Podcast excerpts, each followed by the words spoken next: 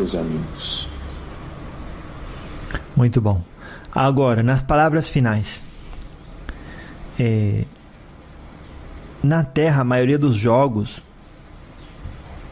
tem o elemento da competição. Vocês têm o que chamamos de jogos, uma vez que competição já não faz sentido. Jogos, jogos. Não. Não.